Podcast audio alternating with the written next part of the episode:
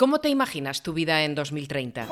Pues supongo que como ahora, trabajando. Pues en 2030 ya habré terminado el cole y no tengo ni idea de qué es eso de la Agenda 2030. En 2030 espero estar de vuelta en España. O hacemos algo, o en 2030 habrá gente que siga pasando hambre.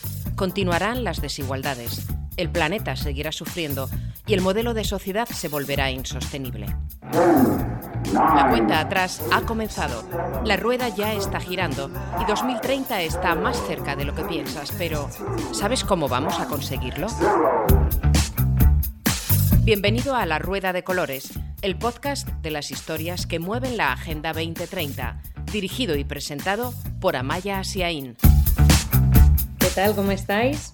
Espero que, que todos bien. Bienvenidos al tercer episodio de La Rueda de Colores.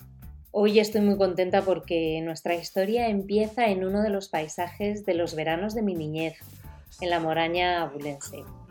Vamos a hablar del ODS 2, que es hambre cero, y lo vamos a hacer con alguien que ha, ha entendido y que desde hace muchos años se dedica a cuidar a una raza autóctona, que significa también cuidar parte de nuestra cultura. Pero no me voy a adelantar. Para entrar en contexto vamos a empezar con unos datos.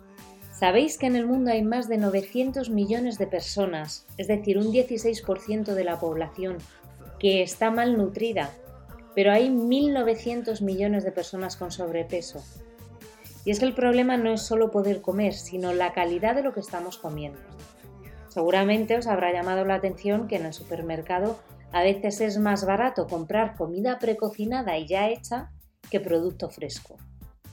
Por eso hoy en la Rueda de Colores queremos volver a la tierra, porque para acabar con el hambre y para alimentar en condiciones como tiene que ser a la población, tenemos que mancharnos las manos y reconocer el trabajo de quien lo está haciendo.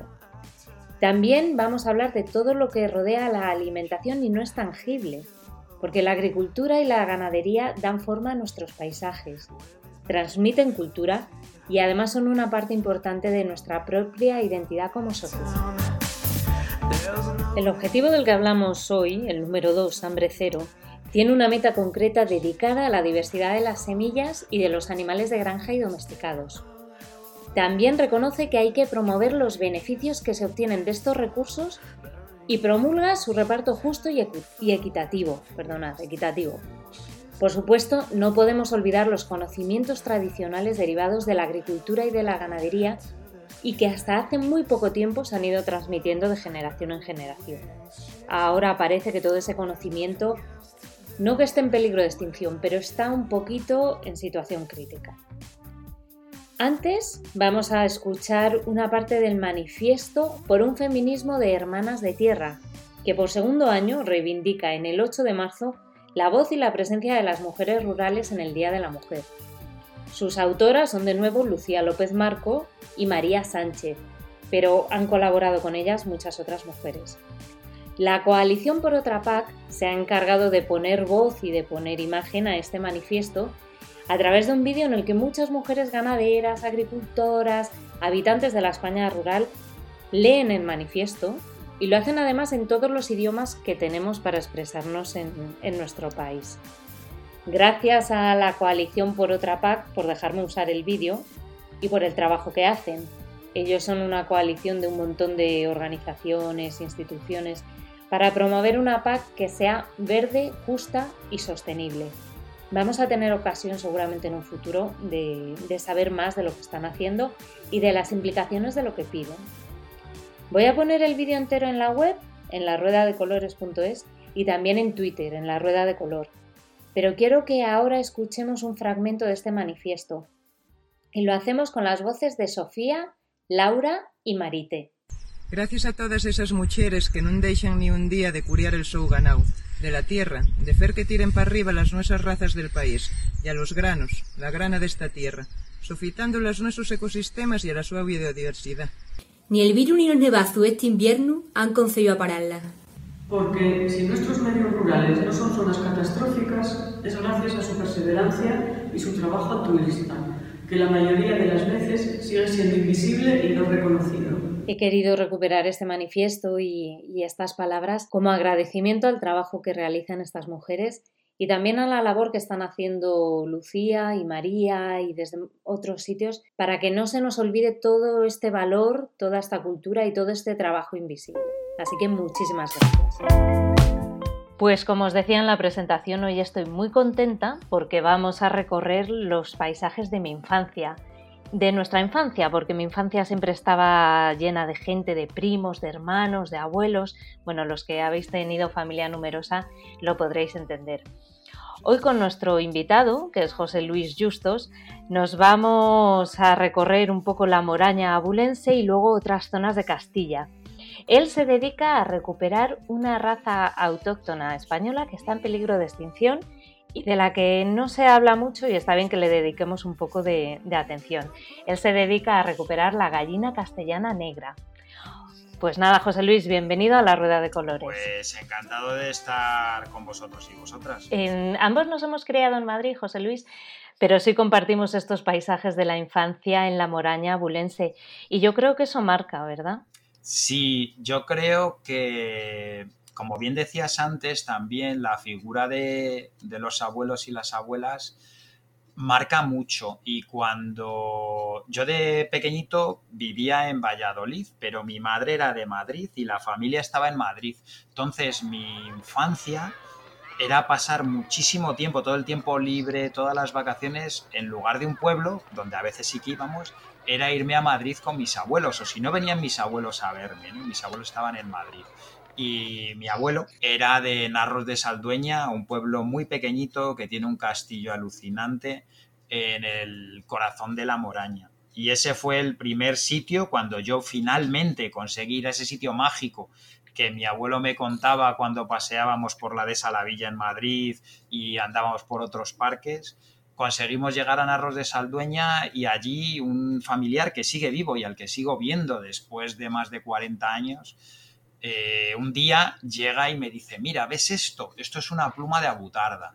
Y aquí antiguamente la gente montaba en los carros con las mulas, se escondía en las talanqueras de los carros e iban a cazar abutardas. A día de hoy, evidentemente, la abutarda es un animal protegido, eso no se puede hacer, es una salvajada, pero en aquellos años de los que hablaba mi abuelo, en torno cuando mi abuelo era niño, estamos hablando de 1920, pues se cazaban abutardas y había suficientes abutardas. Yo creo que ha cambiado mucho la cosa porque yo era niña en los años 80 y también se, veían y se hacían cosas que ahora, ahora perdón, es impensable. Pero para nosotros que sí que veníamos de, Cuatro Caminos, del centro de Madrid, de repente toda esa naturaleza salvaje, estar en contacto con las cosas, em, que ahora dicen que si los niños no están en contacto con la naturaleza, con las gallinas, con las vacas, bueno, en cualquier caso era una experiencia estupenda, o sea que, es un sitio al que tengo muchísimo cariño y que recuerdo y creo que ha marcado mucho también mi devenir profesional, porque yo me dedico al periodismo ambiental.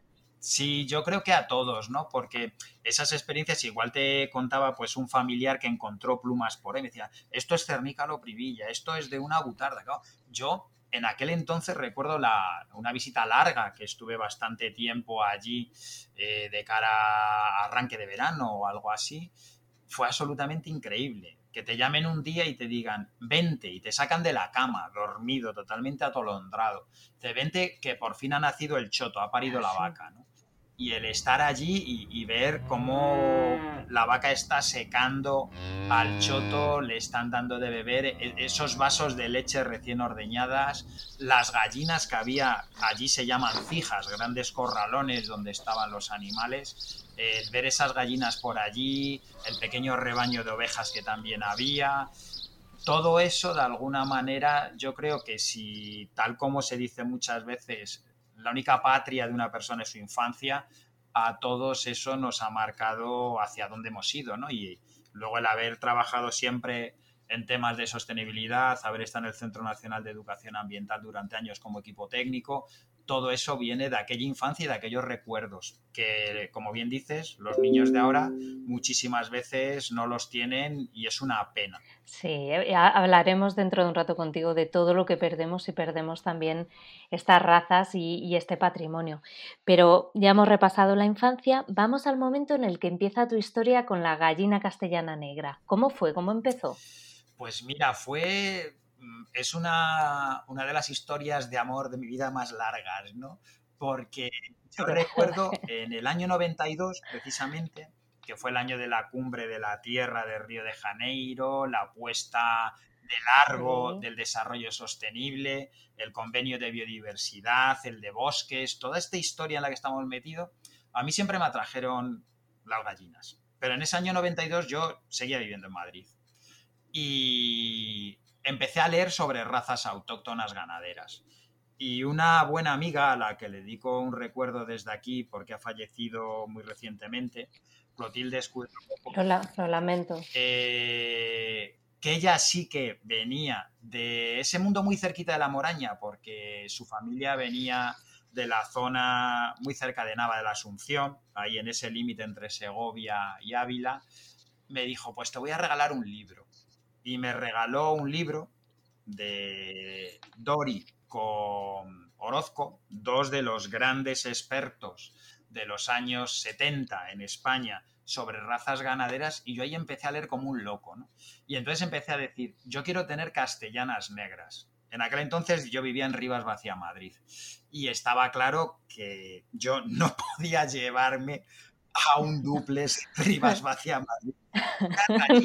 Así que eso era el 92 y unos años después, en el 96-97, yo dije, si las gallinas no pueden venir aquí, yo me voy donde pueden estar. Y desde ese año 97, que me vine a un pueblito en el límite entre Segovia, Valladolid, a Viloria, empecé a criar castellanas negras. ¿Y cómo consigues esos primeros ejemplares de castellanas negras? Pues yo siempre tengo un lema, ¿no? Y lo aplicamos mucho en la Asociación de Criadores, ¿no? De Castellana Negra. Y es que solo no puedes, pero con amigos sí. Y así fue como yo conseguí mis primeras castellanas negras. Las primeras, primeras las conseguí a través de un amigo que es el presidente del burro zamorano leonés, otra raza en peligro de extinción, que él había cogido justo cuando a lo largo del año hay un momento en el que se podían coger animales, a la finca del Encín, que está en Alcalá de Henares, donde sigue manteniéndose a día de hoy el Plan Nacional de Conservación de Razas de Gallinas. Y desde aquel entonces tengo muchísima amistad y me parece un trabajo totalmente encomiable lo que se ha hecho desde el INIA y desde este plan de razas. Y el trabajo tan brutal que hizo Orozco a partir del año 75, cuando convenció a los que llevaban estas cosas a nivel de ministerio en España para evitar que desapareciesen definitivamente las gallinas de razas autóctonas españolas. En aquel entonces todo eran híbridos, se habían perdido prácticamente todas las razas de gallinas que existían en España tradicionalmente y gracias a Fernando Orozco esto no fue una debacle. Y después de Orozco, que también ha fallecido hace unos años, pues José Luis Campo Chavarri, que ha estado director mucho tiempo y actualmente, desde hace ya años, María García Gil, todos estupendos amigos y gente que siempre ha ayudado a que pudiésemos tener ejemplares. Hemos ido consiguiendo ejemplares en pureza para poder mantener la raza y trabajar con ella. En el podcast no las podemos ver, pero os voy a poner en Twitter, en la rueda de color y en la página web, en la rueda de vídeos para que veáis lo bonita que es la gallina castellana negra.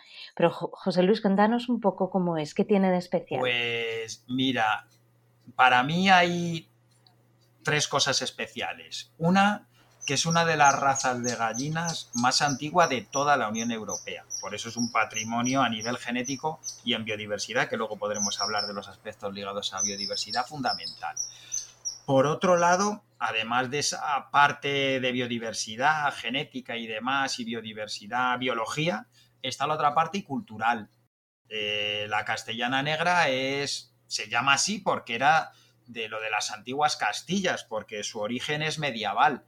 Se habla que si Isabel la Católica conoció estas gallinas, incluso se dice por ahí en escritos que en el tercer viaje de Colón cuando Colón ya había marcado ruta y empezó a llevar más cosas de un lado para otro, posiblemente las gallinas que llevaron para allá, para América, fuesen el ancestro de aquellas castellanas negras. Y luego, además de eso, finalmente, las características de la raza, ¿no? Pues una raza totalmente negra, pero negra con reflejos metálicos verde azulados, lo cual le da una vistosidad brutal por esos reflejos. Con debajo del ojo tiene una manchita que es lo que nosotros llamamos técnicamente orejillas, que tienen todas las gallinas prácticamente, y que en el caso de las castellanas es blanca. Entonces, ese color negro con esa orejilla blanca y luego la cara, lo que es la cara de la gallina, la cresta, las barbillas rojo intenso, pues dan un impacto de colores bastante potente y mucha gente que está acostumbrada a ver las típicas gallinas industriales, las coloradas o las blancas, que llama la gente popularmente, cuando ve esto dice, ¡Wow, esta gallina tan bonita y tan espectacular, ¿esto de dónde ha salido? ¿De dónde viene? No viene de ningún sitio, es lo que tuvimos aquí y estamos rescatando porque es de verdad la gallina nuestra para toda la meseta prácticamente. Sí, la verdad es que es un animal muy bonito. Y, si encima acompañó a Colón América, ya vamos, tiene una historia la gallina castellana negra bestial. Mira, nosotros siempre decimos una breve cuña, ¿no? Que posiblemente cuando Colón va a vender su película, porque Colón lo que hacía era buscar un sponsor y se junta con Isabel la Católica para que le sponsorice y va con un huevo a contarle que se puede llegar a las Américas justo a la inversa, por una ruta alternativa, posiblemente ese huevo fuese de castellana negra. O sea que el huevo de Colón puede ser de castellana negra, ¿eh? O sea, esto es... esto está muy bien, esto está muy bien. Em, y otra cosa que te iba a preguntar, eh, se llama castellana negra, pero no se cría solo en España, ¿no? Bueno, la raza, evidentemente, como acabamos de decir, con un origen medieval, se supone que ligado a la presencia de los árabes, que parece que los ancestros de la castellana negra vinieron a través de los árabes, es español, es 100% español, digamos que es la raza más auténticamente y pura 100% española. Pero precisamente por lo que hemos dicho antes, por lo espectacular que es, por esa vistosidad que tiene, por lo antigua que es, hay una anécdota curiosa y es que nosotros, la Asociación Nacional de Criadores, Ganeca, nos constituimos como tal cuando ya llevamos muchos socios que no éramos socios, no existía, criando castellanas muchos años, pero nos constituimos en el 2010. En ese año 2010, para arrancar, nosotros nos vamos a Alemania. Y nos vamos porque conocíamos a la Asociación Alemana de Criadores de Castellana Negra, que se había fundado en 1960, que se habían llevado castellanas de aquí de España, aquí habían prácticamente casi desaparecido y allí unos entusiastas de nuestra castellana negra, que como muchas veces se dice es complicado ser profeta en tu propia tierra, pues fueron los que profetizaron de lo estupenda que era la castellana negra como ponedora, de lo bonita que era como raza y mantuvieron la raza, pues eso, desde 1960. O sea que gracias a estos alemanes visionarios podemos cuidarla, conservarla y recuperarla aquí en España.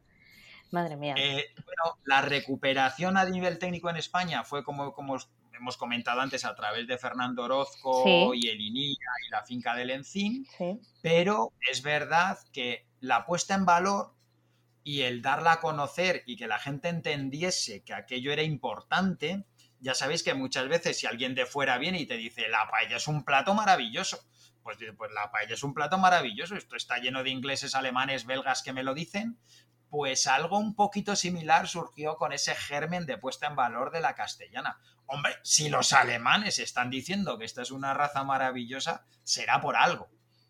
Claro, claro.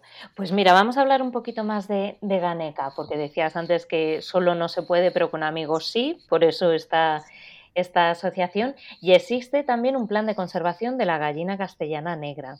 ¿Cuáles son los principales problemas que os, encontráis para conseguir eh, salir adelante? Pues hay un tema fundamental en lo que hablamos antes de conservación de biodiversidad ganadera y son los volúmenes de población de una raza ganadera. Esto pasa con mucho, no pasa solo con la castellana negra, pasa con un montón de razas tanto de ovejas como de cabras también, sobre todo algunas razas vacunas muy minoritarias, y es la cantidad de animales que tienes. Para que os hagáis una idea, a nivel técnico, para que una raza de gallinas no esté en un peligro de extinción extremo, debería de tener todos los años una renovación de 10.000 hembras reproductoras. Es decir, todos los años deberíamos tener 10.000 hembras reproductoras nuevas, aparte de tener las madres, las abuelas, para garantizar la continuidad de la raza. Y ahora mismo, y ahora hilo con otra cosa, ahora mismo nosotros tenemos cargado en el censo oficial de la raza que nos audita, por decirlo de alguna manera, el Ministerio de Agricultura, a través de un Real Decreto, que es el que nos ordena todas las razas autóctonas ganaderas reconocidas, que es el Real Decreto 2129 de 2008, y lo que ha salido a partir de eso, porque ahora mismo cambió hace un par de años este Real Decreto, pero sigue siendo lo mismo con las razas y alguna nueva incorporación a razas que se ha visto que eran tradicionales nuestras y que en el 2008 no se reconocieron y ahora mismo ya están reconocidas. Entonces, esto nos genera un problema y ligado a eso, lo que hablábamos antes. Conservar una raza en pureza quiere decir eso, en pureza. Nosotros en muchísimas visitas que hacemos a gente que nos dice que cree que tiene castellanas negras, pues te pueden aparecer patas de color verde, que eso es imposible en el patrón de la raza. O te pueden aparecer gallinas que tienen todo el cuello de cuello rojizo, porque a día de hoy existe un híbrido industrial y ese híbrido industrial es una gallina negruzca con el cuello jaspeado de rojo. Y muchas veces la gente que tiene ese híbrido industrial para huevo se cree que tiene castellanas negras. Entonces, por un lado está la pureza y por otro lado está la cantidad de animales cargados oficialmente en el censo de la raza y en el libro genealógico de la misma, claro, que es con lo que trabajamos nosotros. Hmm. Con un libro genealógico, con, bueno, con las genealogías como en las casas reales, pues nosotros hacemos la genealogía en una raza ganadera. Claro, estaba pensando que cuando hablamos de especies en peligro de extinción se dan estos mismos problemas, cuando hablamos del lince, ¿no? De, parece de grandes mamíferos, Em, ¿Por qué crees que no, que no somos conscientes todavía de todo lo que podemos perder si perdemos estas razas ganaderas autóctonas? Hay, hay un tema fundamental, nosotros que en, mi caso eh, personal mío, a nivel profesional, en, nuestra empresa, nuestra consultora en A21 Sostenible, trabajamos muchísimo con biodiversidad, tanto ganadera como no ganadera. ¿no? Hemos trabajado con el Life y Berlince, hemos trabajado con el Parque Nacional de Picos de Europa, trabajamos con las confederaciones hidrográficas y los temas de biodiversidad ligada a medios fluviales y todo lo que es natural y vistoso. Y pongo tres ejemplos. El oso, el lince y la nutria. Eso es muy vistoso. Sí, muy buenos. ¿Quién habla del desmán de los Pirineos?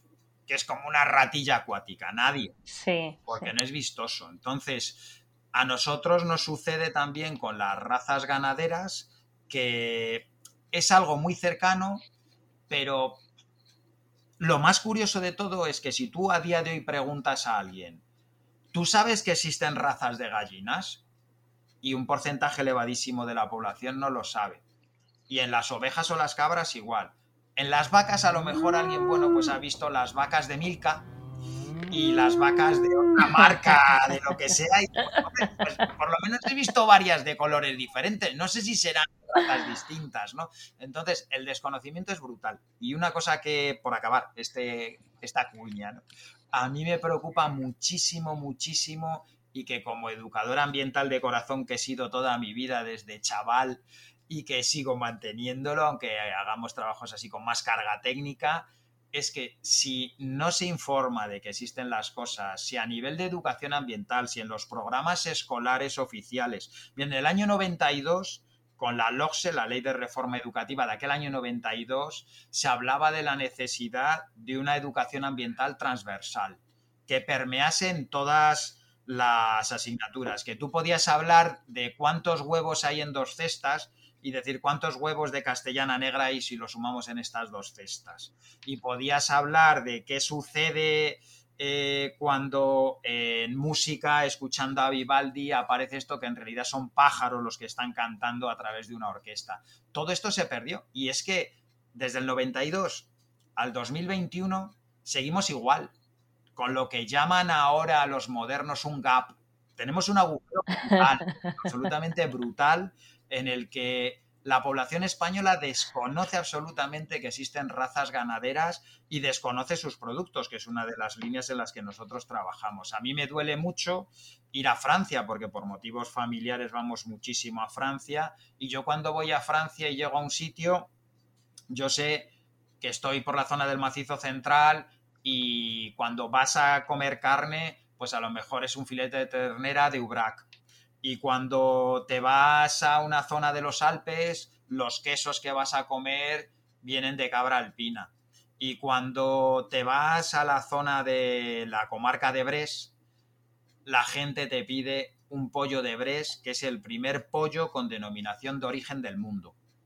Y en España estamos avanzando en ese sentido, pero nos queda infinito trabajo por realizar. Sí, estoy de acuerdo.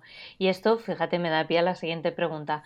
Como consumidores, ¿dónde podemos conseguir huevos o productos de gallina castellana negra? Pues mira, hay dos cosas que nosotros siempre decimos de cara a Ganeca, a la asociación, ¿no?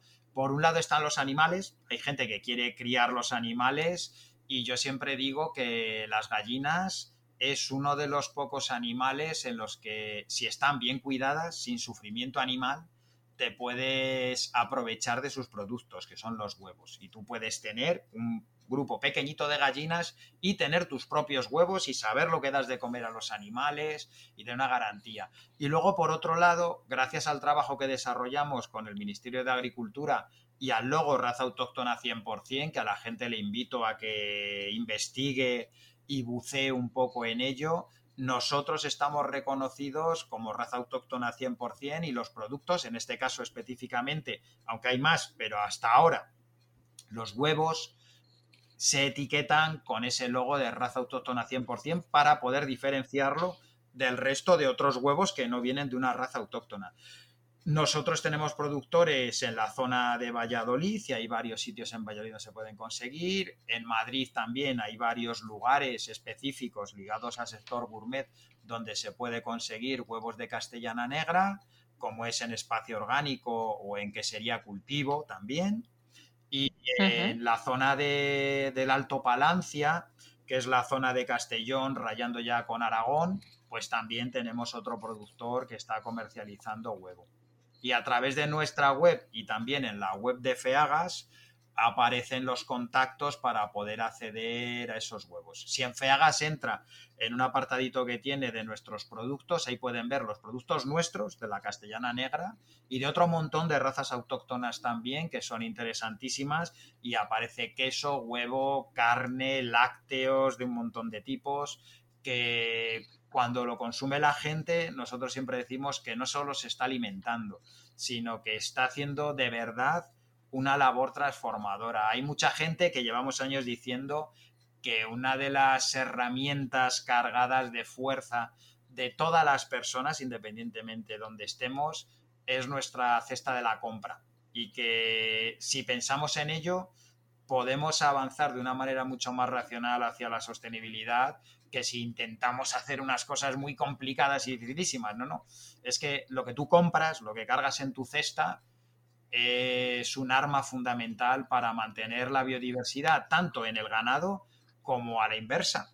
En los daños que se generan de determinados modelos hiperintensivos de ganadería en otros países allende nuestras fronteras, como puede ser el tema de destrucción de selvas por los cultivos masivos de soja transgénica, etcétera. Es decir, que yo consumo una raza autóctona criada en ecológico o en campero con los índices de bienestar más grandes y además estoy colaborando a mejorar también esa situación problemática de destrucción del medio natural cuando elijo conscientemente consumir algo de aquí, de mis razas ganaderas. Hmm.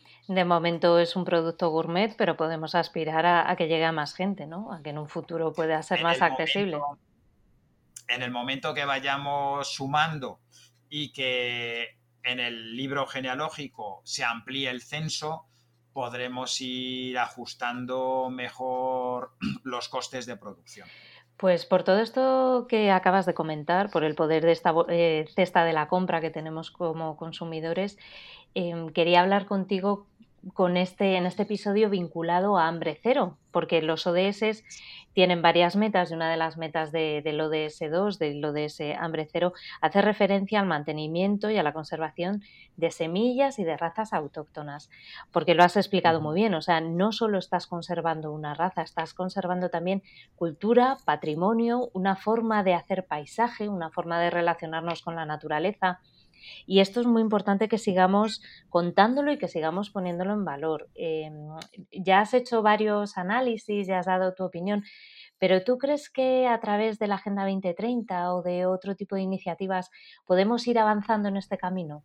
A mí me parece fundamental y haciendo un poco el flashback a, ese año 92 y el convenio de biodiversidad y lo que ahora mismo se ha reflejado en la Agenda 2030 sobre todas estas cosas es fundamental. Y además ligándolo también a otro de los temas que está ahora muy en boga y yo llevo desde el año 97 en un pueblo de poco más de 300 habitantes. Cuando se habla de la España vaciada, de la España despoblada, yo siempre digo que los modelos de cercanía en ganadería en extensivo, donde se conservan casi todos los paisajes maravillosos de los espacios protegidos, tanto en parques nacionales como en los parques naturales, siempre han tenido un uso en extensivo racional, con una carga ganadera ajustada a lo que se podía hacer para que esos sitios generasen esos paisajes tan maravillosos, las dehesas, los pastos de alta montaña, todo eso está ligado a conservar ese ganado, ¿no?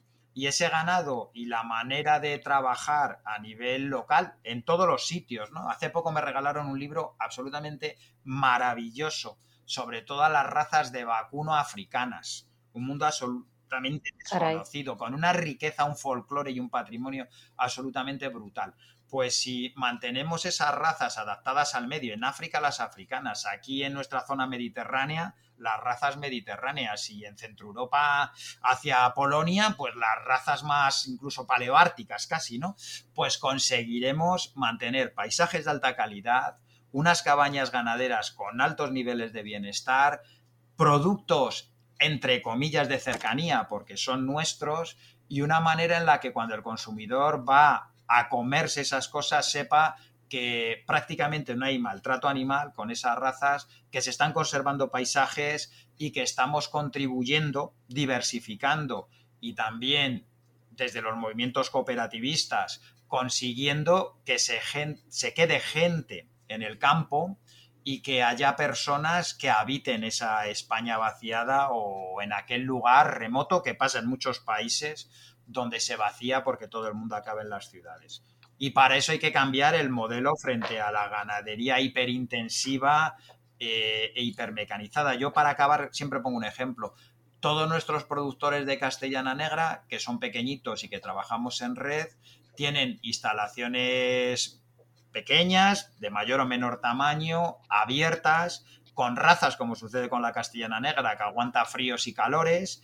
Y, por ejemplo, como son naves pequeñas y están en ecológico o en campero, no requieren climatización. Los modelos de avicultura industrial de la gente que consume huevo en jaulas están climatizados, invierno y verano, porque hay que mantener la temperatura constante para la producción. Eso significa CO2, eso significa cambio climático.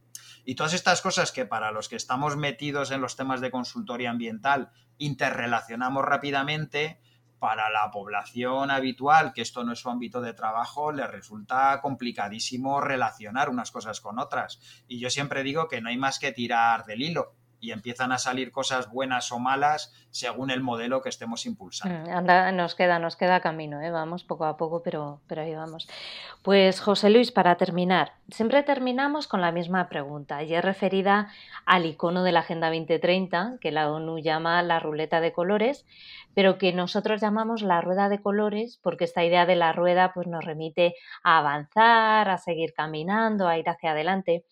¿A ti qué te sugiere el icono de la Agenda 2030? A mí, fíjate, ligado a lo que dices, como a nivel de trabajo nos relacionamos muchísimo con él, a mí me encanta el logo de 2030, pero en lugar de cuando aparecen esos cubitos, esos cuadraditos, cuando aparecen como una rueda, como tú bien has dicho, ¿no? Yo creo que todos esos elementos clave que aparecen ahí en esa Agenda 2030 y en esos iconos son fundamentales para que cualquier persona le pegue un vistazo rápido y vea a todos y empieza a ver que al final todos también se correlacionan y que el hambre, la biodiversidad, la conservación del medio, la educación, todo, todo correlaciona para poder avanzar y que nunca nos podemos olvidar de uno de esos objetivos de la Agenda 2030 porque nos parezca secundario. Muy bien, creo que, que lo vemos de forma bastante parecida. Pues eh, muchísimas gracias porque ha sido muy interesante, eh, he aprendido un montón de cosas y te agradezco sobre todo esta primicia histórica del huevo de Colón que, me ha gustado mucho. Yo espero que nuestros socios de Ganeca, que son unos verdaderos apasionados, claro, para hacer esto tienes que ser el más apasionado de estas cuestiones, sigan con este impulso y sigamos creciendo. Para acabar en positivo, a mí me gustaría decir que Ganeca lo fundamos en 2010 una docena de personas, como los envases de los huevos, y que ahora mismo estamos rayando ya los 200 criadores certificados. Es decir, que sí que hay motivo para la esperanza, evidentemente con muchísimas horas de trabajo, pero que estos logros son siempre logros de equipo. Son logros de que hay una asociación detrás, que hay mucho entusiasta y que eso nos permite ir trabajando e ir haciendo cosas, tanto con las castellanas negras como con las asociaciones hermanas que tenemos. No, desde luego tu entusiasmo es contagioso. Si hay alguien interesado en ponerse en contacto con Ganeca, ¿cómo lo puede hacer? Muy, muy, muy sencillo. www.ganeca.org y ahí encuentra forma de contactar, encuentra bibliografía, encuentra vídeos, eh, un montón de cosas, todo lo que quiera sobre Castellanas Negras. Estupendo. Bueno, pues yo creo que hasta aquí nuestro paseo por, por la Moraña y por Castilla y por la Castellana Negra. Eh, gracias de nuevo, José Luis, ha sido un auténtico placer y espero que coincidamos pronto pues, en el campo, la verdad. Me haría mucha ilusión. Efectivamente. Ahí os esperamos en el campo, que el rural también existe. Sí, sí, que hay que disfrutarlo, ¿eh? que cuando llevas encerrada en Madrid un montón de veces te das cuenta de, lo que lo echas de menos. Bueno, pues cuidaos mucho. Igualmente, muchas gracias. Después de este viaje por tierras castellanas y por este recorrido por razas autóctonas que están en peligro de extinción, despedimos el tercer episodio de La Rueda de Colores. Os recordamos que tenemos una web, laruedadecolores.es. Nos podéis escribir con cualquier duda, comentario o sugerencia a hola@laruedadecolores.es y también estamos en Twitter. Somos La Rueda de Color. Nos escuchamos dentro de 15 días. Espero que os cuidéis muchísimo hasta entonces y no os preocupéis porque la rueda sigue girando y seguimos avanzando hacia esta Agenda 2030. Un abrazo.